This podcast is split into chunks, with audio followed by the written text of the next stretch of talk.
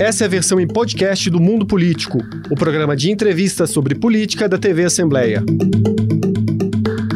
Olá! Hoje no Mundo Político, um olhar sobre o perfil e a trajetória de Luiz Inácio Lula da Silva. Quais fatos e traços de personalidade forjaram a liderança e a popularidade do sindicalista que assumirá em janeiro pela terceira vez a presidência do Brasil? Após liderar a criação do partido mais sólido do país, como ele lidou com as derrotas, o exercício do poder, a prisão, a reconquista da liberdade e a perspectiva de redenção política. Eu vou conversar com a ex-deputada e uma das fundadoras do PT, Clara Ante, autora do livro Quatro Décadas com Lula: O Poder de Andar Junto, lançado pela editora Autêntica. Bem-vinda ao Mundo Político, Clara. Um prazer recebê-la. Um prazer participar desse programa é, quando recebi o convite, me deu até saudade da época que eu fui deputada estadual constituinte, época da, é, das grandes mobilizações, nos anos 87, 8, 9. Então, foi muito, muito legal. Fiz, fiz uma viagem na, na minha vida, né? lembrando como foram os quatro anos que eu passei na Assembleia. Muito... Fico muito feliz de poder falar com a minerada, né? E também de ser, de ter publicado um livro através de uma editora mineira que é Autêntica. Muito bom receber também quem tem muita história para contar como você, Clara. O livro é um testemunho pessoal né, sobre os 40 anos de convivência entre você e Lula, iniciada ali no final da década de 70, início da década de 80. Como foram esses primeiros contatos? Você já vislumbrava, é, diante do então líder sindical, estar diante de um ser humano diferente, digamos assim? A torcida do América, do, de outro, do Corinthians, de muitos times, né? É, porque é, foi uma, é, uma chegada muito eh, excepcional no momento é aquela combinação do lugar, do momento e da pessoa que se deu no final dos anos 70, né? Lula assume é, a diretoria do sindicato desde 1969, mas é, assume a presidência em 1975 pela primeira vez e, é, e fica dois mandatos. E tem algo muito interessante na, que eu acho que tem a ver com toda a trajetória dele, é que ele é, propõe para a categoria, numa assembleia, que seja votado que não pode, nenhum presidente poderia ter mais de dois mandatos. Ou seja, na época que eu assim me aproximei mais dele, foi a época além de todas as, eh, as convivências que eu vou relatar depois, mas foi a época em que ele tinha que, como você mencionou, eh, entradas, saídas, derrotas, vitórias, né? Foi a época que ele se dedicou a ajudar a eleição do Jair Meneghelli, o sucessor dele, né? E que é, conseguiu é, assim, Lula é, é, fez um esforço para que a diretoria toda é, se coloque de tal maneira na batalha pela eleição, porque tinha uma chapa de oposição. Aí, é, voltando um pouquinho, de qualquer maneira, a chapa apoiada pelo Lula, que levou Jair Meneghelli à presidência, ela ia ser vencedora mas, é, numa das é, reuniões que eu pude assistir, que eu relato no livro, o Lula insistia que a questão não é ganhar, não é vencer, porque isso estava dado.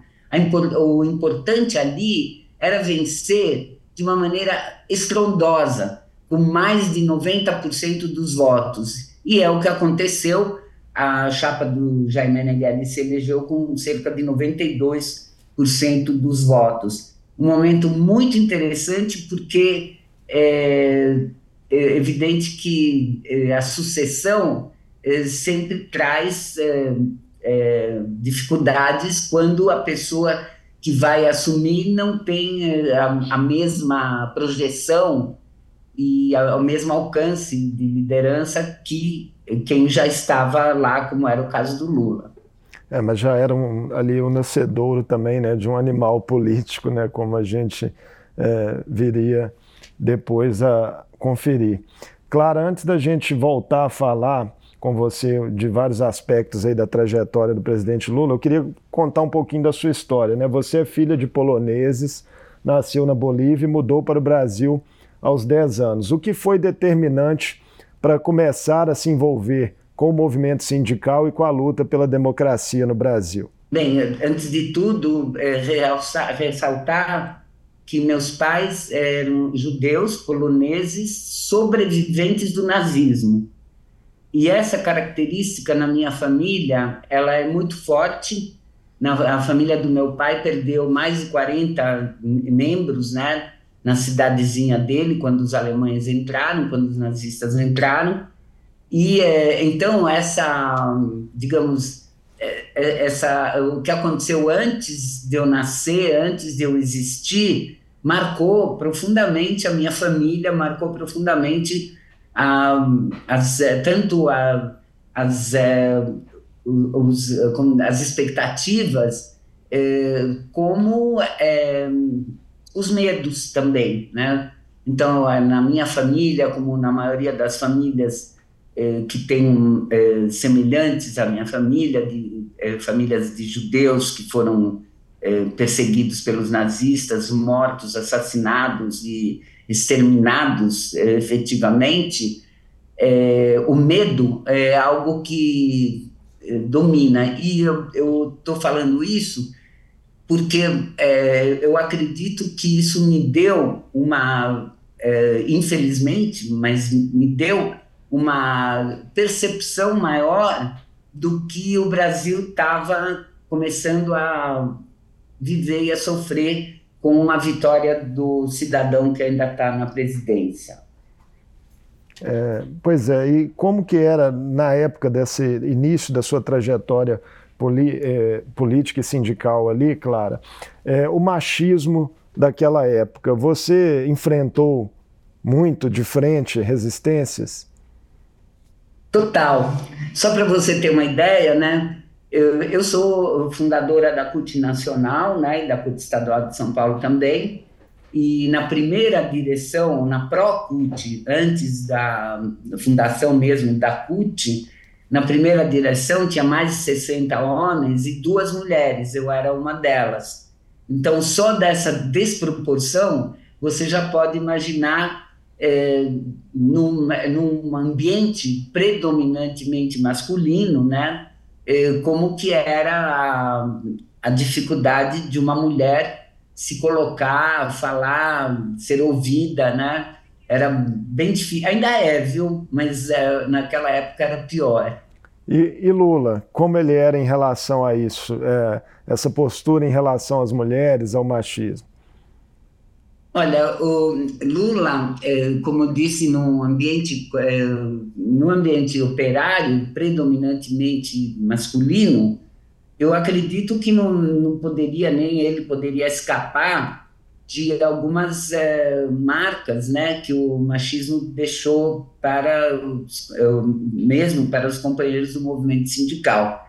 Mas eu gosto de lembrar, tanto no livro como vou falar agora, que em 1978, né, quer dizer, já tem mais de acho que quanto que dá 45 é, anos dá, por aí? É, mais ou menos vai, 44 anos. 44, né, vai dar 45 é, Lula é, promoveu o primeiro encontro da mulher metalúrgica lá no Sindicato dos Metalúrgicos de São Bernardo do Campo. Foi um, um evento muito importante que deu um espaço, que deu uma, eu diria, um oxigênio né, para as meninas eh, se, se colocarem na luta e se eh, criarem coragem, na verdade, naquela época, agora também é, mas a coragem é, era maior, necessária, era maior, dada, como eu já falei, a predominância masculina no ambiente sindical.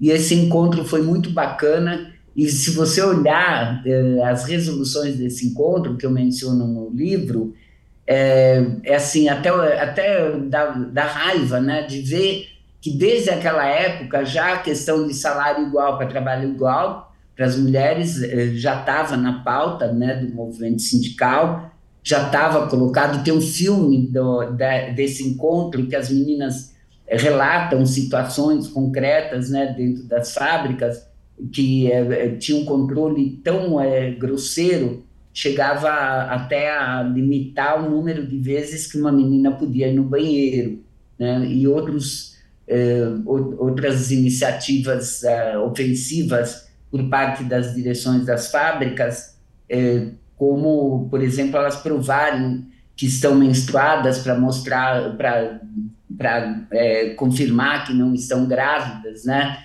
Então, tudo isso mostra que naquela época, e continua em parte até hoje, né, é, a, a, segurança no trabalho, do ponto de vista contratual, do ponto de vista do respeito à mulher também, era muito, muito frágil, né? E requeria realmente uma disposição muito grande para a luta. Eu dizia que eu vou citar dois, é, dois exemplos. Um esse do, do encontro da mulher da metalúrgica é, da mulher metalúrgica em 1978 que foi uma, uma, algo pioneiro né muito importante. E a outra coisa é relatado por uma menina metalúrgica de São Paulo mas que esteve numa assembleia na Vila Euclides uma assembleia dos metalúrgicos do ABC e que me contou que tem uma hora que a coisa foi ficando tão tensa que o Lula no, pega o microfone e fala: companheiros, vamos respeitar nossas companheiras, vamos parar de passar a mão na bunda delas, elas estão na luta junto conosco. Ou seja, eu, pra, eu vivi essa época, não era fácil, nem natural, nem óbvio que um dirigente sindical eh, tomasse essa atitude e se verbalizasse dessa maneira. No livro, Clara, você relata também algumas viagens a Cuba né, na década de 80 em companhia de Lula. Essas experiências ajudariam a moldar instituições como a CUT e o próprio PT? Não, é, na verdade, a viagem a Cuba foi uma viagem só e é, na, na verdade, era uma, uma viagem de dirigentes sindicais é, para o dia 1 de maio, em Cuba, né, em 1983. E eu posso dizer que, na, em alguns aspectos, essa viagem, essa viagem, outras é, que eu fiz, que Lula fez, elas ajudaram também a, a escolher o que não é para fazer, né? Então, é, é, as experiências da gente nessas décadas todas, elas foram tão ricas e tão diversas que a gente conseguiu aprender algumas coisas e desaprender outras também, né? Então, eu lembro que numa viagem que Lula fez, eu não estava com ele, é, a primeira viagem que ele fez para Cuba, quando ele voltou, a imprensa perguntou para ele, e então, como é que é Cuba? e ele falou assim: olha, é, é, muito legal, a educação é impressionante, a saúde é nota 10, algo assim, não lembro as palavras. Mas podia ter uma, uma, uma eleiçãozinha também de vez em quando, né? Na época não tinha eleição nenhuma em Cuba. Pois é, no nascedouro do PT, né, predominavam ali, Clara, debates internos se a legenda deveria ser um partido de massa ou de quadros. Eram embates acirrados esses e qual era a sua posição? Bem, a minha posição sempre foi de partido de massas, né? Que, inclusive, uma das, eh, das características mais difíceis para um partido se manter como um partido de massas, né? Hoje o PT tem, é, uma, acho que, 1 milhão 600, 800 mil filiados, o que é um. E é filiado militante, é filiado que participa, não é, é registrado simplesmente, né? Senão, se não são todos que participam é, diariamente, são muitos os que participam, são pessoas que têm atuação diária, permanente nos sindicatos, nas ONGs, é, na, nos bairros principalmente, onde predomina a, a militância feminina, né? que sempre as mulheres é, no Brasil se destacaram pela militância de bairro, né? Então, é, por exemplo, o movimento contra a caristia foi predominantemente é, formado por mulheres, né? No, no, final dos anos 70 e por algum prosseguiu por alguns anos, né? Então, a, a luta por a água, é, esgoto nos bairros sempre teve uma participação muito grande de mulheres e nessa participação também é, se foram é, nasceram muitas militantes que depois foram construtoras e criadoras do PT. Muitas delas seguem até hoje e outras, é, evidentemente, outras podem ter mudado. E, enfim, eu estou eu tô no PT desde o começo, desde 1980 e eu tenho orgulho de estar 42 anos, vai fazer 43 agora, dia 10 de fevereiro do ano que vem. Eu tenho orgulho de fazer parte de um partido que, desde o começo, tem a sua bandeira muito precisa, voltada para a eh, para justiça social eh, e voltada para a democracia, essencialmente para a vida melhor da população mais carente. Um capítulo importante da trajetória do PT, Clara, foram as caravanas né, e as primeiras experiências em governos municipais e estaduais após as eleições presidenciais de 89. E é em 1991 né, que você passa a assessorar Lula diretamente é, no partido. Esse período foi de amadurecimento programático da legenda e também do seu principal líder? Dizem também alguns que ele quase largou tudo, mas pelo que eu conheço dele de tantos anos, eu duvido que ele estava pensando em largar. Talvez ele tenha falado, mas eu duvido que eu já vi ele enfrentando situações tão tensas e difíceis e pelo contrário, em cada uma delas ele se reergue com mais força, como está acontecendo hoje. Pois é, é, que situações, por exemplo, você poderia é, exemplificar dessa força? Uma, alguma lembrança mais específica de passagem sua com ele sobre essa resiliência? Ai, rapaz, é tanta coisa, né? Porque é um, é um, é um cotidiano que eu, ah, eu visualizei, participei, né? Então é, é, um, é um modo, eu diria que é o um modo de ser dele, né? De um lado, às vezes eu comparo ele com um, uma, uma reação tipo infantil, assim, sabe? Criança esperneia quando tá brava.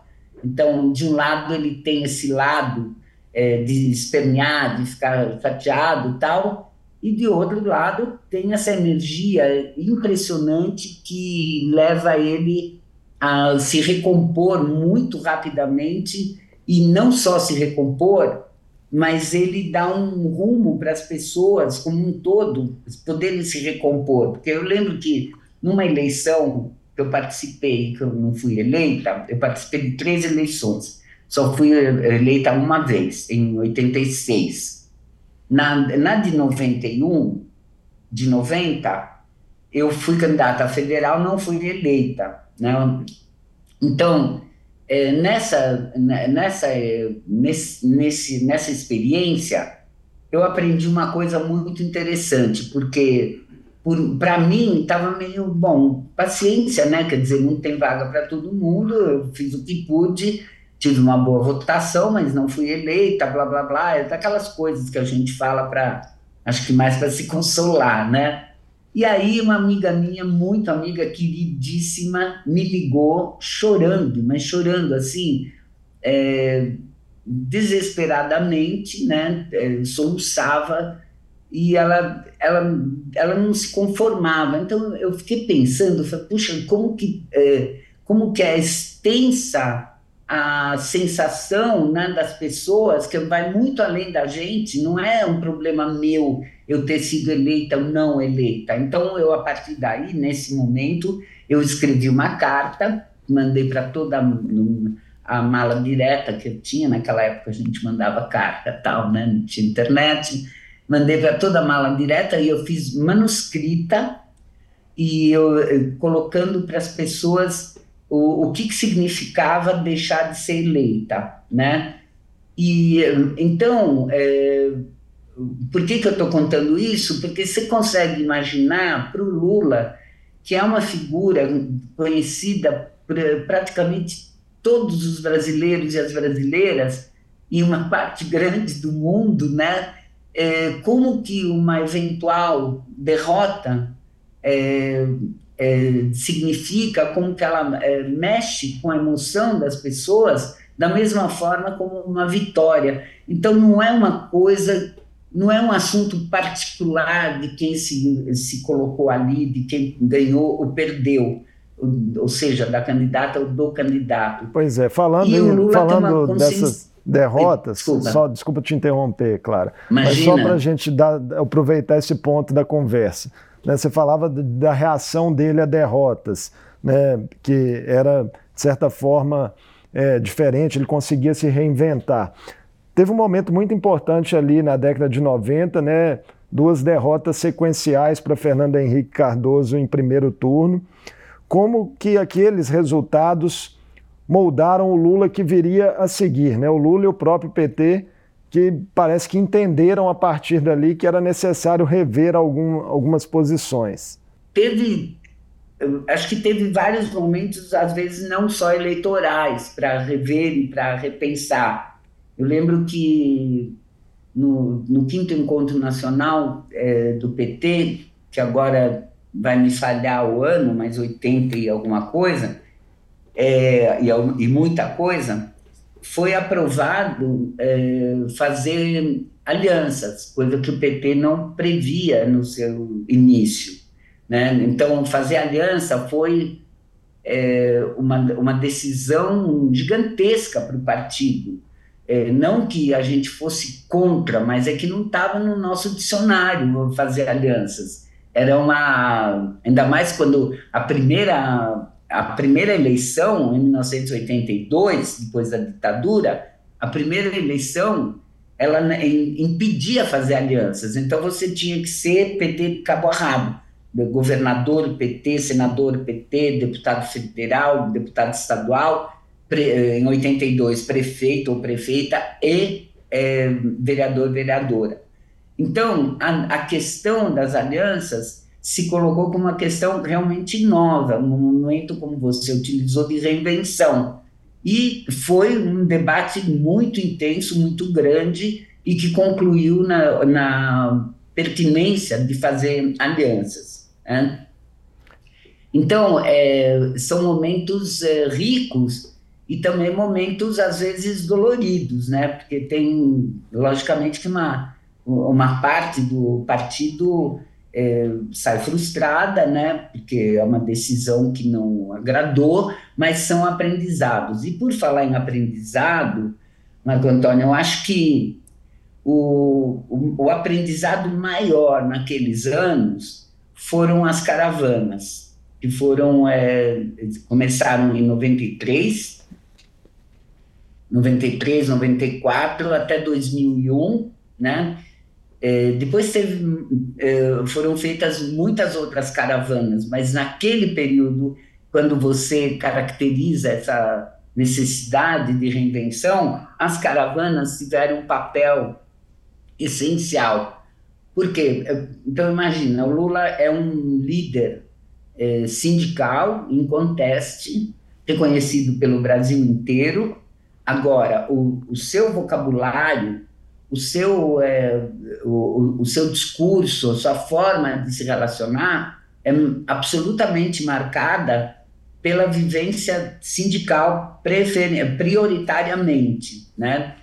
Quando ele te, faz as caravanas, ele tem um contato com a, com a população que não é, não, vou, não é totalmente diferente nem distante do, das pessoas que estão nas fábricas. No, no ABC, por exemplo, muitos operários naquela época eram é, imigrantes que chegaram do Nordeste, de Minas, e que estavam é, é, trabalhando em fábricas. Mas na caravana era Mas, um outro é, perfil, né?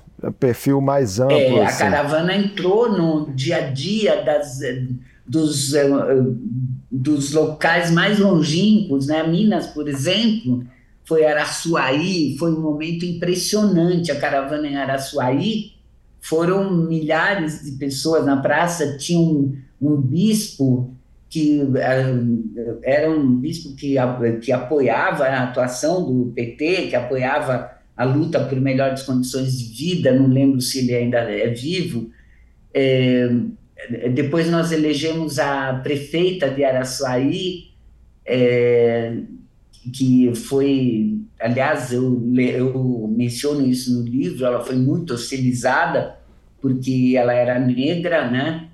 e pobre, então durante a campanha foi bastante difícil para ela, o racismo, a, o preconceito foi muito grande, mas ela foi eleita e cumpriu um mandato a contento, acredito eu. É, é, foi uma as passagens por Itinga, as passagens por várias é, cidades é, foram muito, muito, muito importantes para conhecer, né? não só em Minas, eu estou falando de Minas porque, afinal. Conhecer é, o Brasil, né?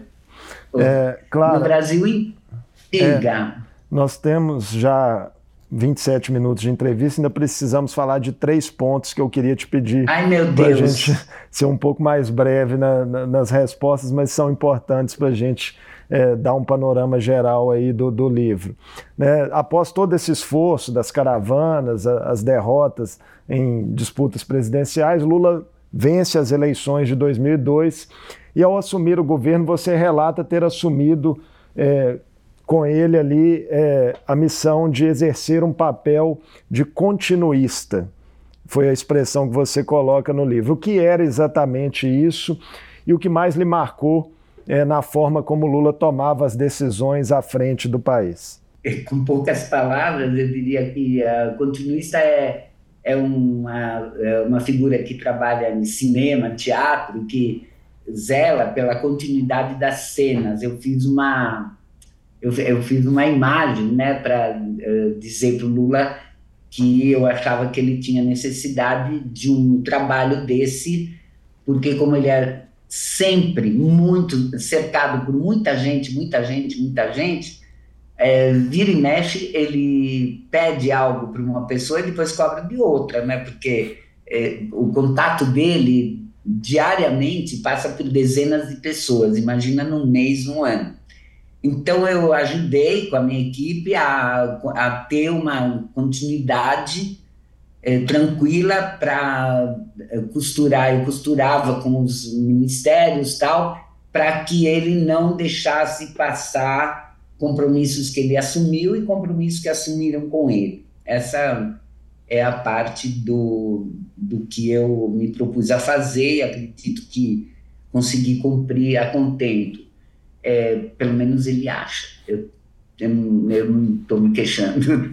E, tra, e a questão, a outra questão, como Era é o que, mais me marcou é, na tomada de decisão dele. É, então, na tomada de decisão, a questão principal do Lula é a capacidade dele de escutar. É um aspecto da tomada de decisão, mas é, é impressionante como ele tem paciência e curiosidade para escutar o que os outros falam, para ouvir e uh, tem uma parte do livro que eu falo muito disso, né, da capacidade dele de ouvir o que os outros falam. E com isso ele ele se enriquece para na, na hora de tomar decisão ele não tá ele, ele não tá a rigor a tomada de decisão é solitária, mas ele não tá sozinho no sentido que ele é, perpassa os contatos, os, as pessoas que ele conhece, e ele chega a uma síntese a partir desse, desse modo dele se relacionar com todo mundo, né? Já no período Eu... de Lula como ex-presidente, né, o momento mais dramático certamente foi a prisão né, na, na esteira da Operação Lava Jato. Quão dramático foi esse capítulo para ele e para quem é, gozava ali de sua intimidade e o acompanhava no dia a dia? É, eu acho que de 0 a 10 era 10, né? Porque é realmente difícil de se conformar com a injustiça que foi a prisão dele, é, conform, confirmada pela, pela, pela caracterização do juiz, né, como sendo um juiz parcial, né, o que é, é uma palavra que contra, contraria a palavra juiz e parcial, não deviam nunca andar juntas. Nesse caso, andaram juntas e Lula foi prejudicado por, por não ter tido um julgamento imparcial. Ele reagiu com serenidade apesar disso? Na prisão ou na prisão? É, quando... Na prisão. Olha, serenidade acho que é um exagero, porque acho que ninguém poderia ficar sereno. Mas ele, ele, ele foi tão sereno quanto era necessário para ele tomar essa decisão, contrariando muitos amigos, muita gente próxima que achava que ele tinha que sair do país, já que todo mundo sabia que ele seria preso. E ele, ele decidiu, ele recusou esse caminho de sair do país, ele optou pelo caminho de, de uh, atender à determinação da, ao, ao, ao, mandado de prisão, como ele disse no dia, né? Ele atendeu o mandado de prisão, foi para a prisão e acho que tal como ele verbalizou da, talvez da forma mais sofrida que alguém pode fazer, é no dia do, do, do, do velório do netinho dele, e que ele promete do netinho dele que, claro, o netinho não, o netinho estava falecido, mas ali, no, na hora antes da cremação, ele promete ao netinho que ele ele vai provar a inocência dele, né?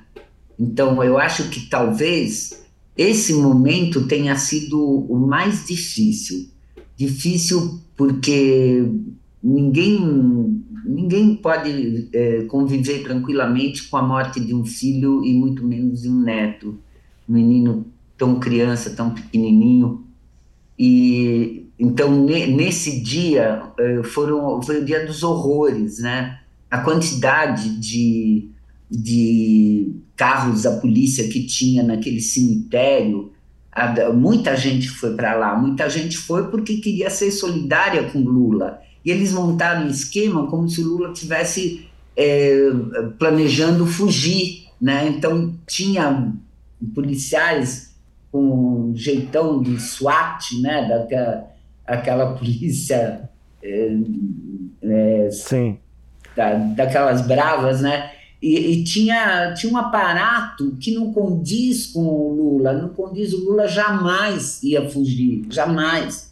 Se fosse para fugir, teria fugido antes. Ele foi encontrar com o, é, com o Pepe Mujica na fronteira do Uruguai. Ele poderia ter dado um passo e se exilar no, no Uruguai, mas ele não quis fazer isso. Ele pois é, não Lula quis... não fugiu, né? Foi reabilitado não. juridicamente e politicamente também com a vitória nas eleições de outubro. Para a gente encerrar, é, Clara, o Lula que assume o Brasil de novo em 1 de janeiro de 2023 é diferente em que medida daquele Lula que chegou ao cargo no início de 2003 com você ao lado dele? Olha, é, é, tão diferente quanto é diferente o momento, né? Ali nós tivemos uma disputa em solo democrático, em território democrático, com regras democráticas, obedecidas pelas duas candidaturas, né? É, quer dizer, no primeiro turno tinha mais, mas é, obedecidas pelas candidaturas. O, o presidente Fernando Henrique organizou a, a transição é, corretamente, deu todo apoio para que a gente pudesse organizar o início do governo Então, principalmente, o que eu digo é o seguinte: nós é, estávamos em 2003 assumindo em território democrático, nós estávamos assumindo um pa país onde o quem entra e quem sai respeita a Constituição. E o que está acontecendo hoje, todo mundo sabe, é que quem sai não respeitou a Constituição todos esses anos e também não dá nenhum, nenhum eh, respaldo a rigor para que o país, o país, possa respirar, possa tirar eh, de si essas, essa, esse ataque né, que foi sofrido, a começar pelas 700 mil mortes na pandemia. Claro, muito obrigado por essa conversa conosco no mundo político aí muito rica sobre suas memórias ao lado do ex-presidente Lula e que comandará novamente o país. Obrigada. Eu conversei com a ex-assessora especial de Lula, Clara Ante, uma das fundadoras do PT, sobre relatos e reflexões em destaque no seu livro Quatro Décadas com Lula: O Poder de Andar Junto, lançado pela editora Autêntica. A obra revisita, por meio de memórias da autora, fatos e aspectos marcantes da trajetória do presidente, que assumirá pela terceira vez em janeiro de 2023 o comando do país. O Mundo Político fica por aqui. Obrigado por nos acompanhar e até o próximo programa. O Mundo Político é uma realização da TV Assembleia de Minas Gerais. A apresentação foi de Marco Antônio Soalheiro, a produção de Tayana Máximo. A edição de áudio foi de Leandro César e a direção de Vivian Menezes. Você pode seguir o Mundo Político nos principais tocadores de podcast. Assim, você não perde nenhuma edição do programa. Para ver essa entrevista e outros conteúdos da TV Assembleia, acesse almg.gov.br/tv.